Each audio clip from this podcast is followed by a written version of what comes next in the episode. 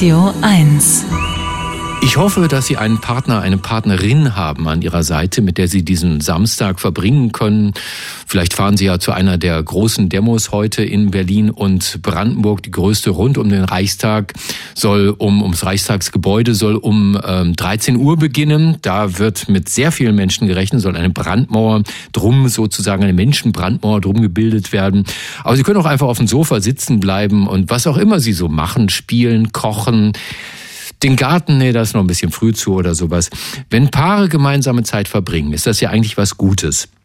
Aber was ist, wenn sich ihre Verhaltensweisen als problematisch erweisen, für die eigene Gesundheit zum Beispiel? Das ist jetzt untersucht worden von der University of British Columbia in Kanada. Und ich habe die Studie so verstanden, dass die gefragt haben, ob die sich gegenseitig sozusagen in ihren problematischen Verhaltensweisen verstärken oder nicht. Den ganzen Text der Studie hat ein Forscher, der gerne in sowas reinschaut. Er ist Mitglied des Komitees des IG Nobelpreises für kuriose wissenschaftliche Forschungen, Vorsitzender der Deutschen Dracula-Gesellschaft und der bekannteste Kriminalbiologe der Welt. Dr. Marc Benecke, live auf Radio 1, die Profis. Ja, einen kuscheligen Samstagvormittag wünsche ich dir. Lieber Marc, mein lieber Partner. Mein lieber Fall, sind, sind wir eher so wie Waldorf und Stettler, so, so motzige äh, ein paar, wir sind eigentlich menschenfreundlich. Ja, ne? genau, genau. Ja. Wir, wir lieben uns tatsächlich. Ne? Das, genau. ist, das klingt nicht nur so, das ist tatsächlich so. Das ist wirklich so. Ja. Und äh, die, die Forscherinnen und Forscher hier, die kommen übrigens nicht nur aus British Columbia, das muss man hier, oder darf ich ruhig mal erwähnen, mhm. die kommen auch aus Zürich, Nottwil und von der HU Berlin. Mhm. Also es ist eine Studie, die auch vor der Tür stattgefunden hat von Radio 1. Was haben die genau gemacht? Die haben sich bei drei verschiedenen Sorten von möglicherweise problematischem Verhalten angeguckt, ob die Paare dabei zufrieden oder unzufrieden sind. Und jetzt kommt das Interessante, ob sie dieses problematische Verhalten überhaupt zusammen ausführen oder ob sie das zum Beispiel getrennt machen, so dass es sich auch gar nicht groß verstärken kann. Dazu haben sie sich rausgesucht, erstmal in der Schweiz, 82 ähm, Paare, die rauchen, dann auch in der Schweiz 117 Paare, die so ähm, sich nicht viel bewegen. Das wurde mit Bewegungsmessern richtig am Körper gemessen. Mehrgewichtige. Und die genau, die zudem noch übergewichtig sind, richtig. Mhm. Und dann noch ähm, 79 Menschen, das war jetzt in Kanada, die nach einem Schlaganfall sich ungesund ernährt haben. Also so sehr salziges Essen, das heißt diese Fertiggerichte, die sind immer sehr salzig und oder fettig oder zuckrige Gerichte zu sich genommen haben. Und dann haben sie äh, die überlegt, es könnte ja sein, dass das gemeinsame Verhalten, was vielleicht schlecht für die Gesundheit ist, aber für die Partnerschaft einen guten, eine gute Wirkung hat.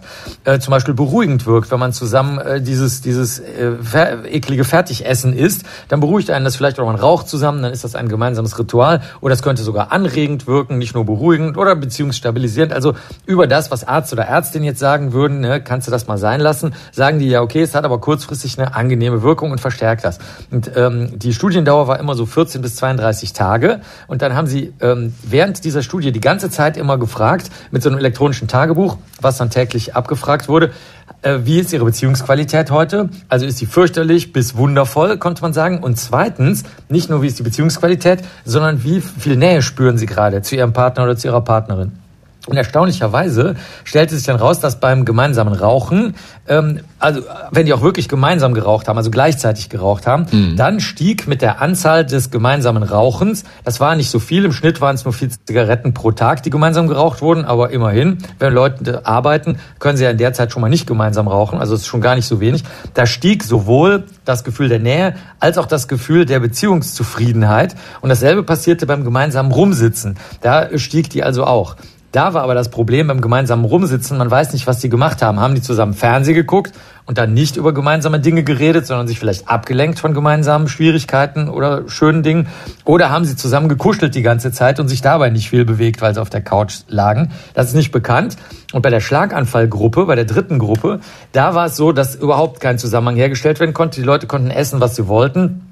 Es hat nicht dazu geführt, dass es einen Zusammenhang zu besserer oder schlechterer Beziehungsqualität oder Nähe geführt hat, aber Da ist die Schwierigkeit, dass man nicht genau weiß, ob sie es richtig eingeschätzt haben. Die mussten nämlich Fotos von ihrem Essen machen und dann selber einschätzen, ob das super salzig, super fettig, super süß ist und wie groß die Portionsgröße war. Und das könnte natürlich sein, dass die Leute das entweder nicht wussten oder geschönt haben, weil sie dachten, das hört sich besser an, wenn sie dann lieber mal schreiben, das war gesundes mhm. Essen.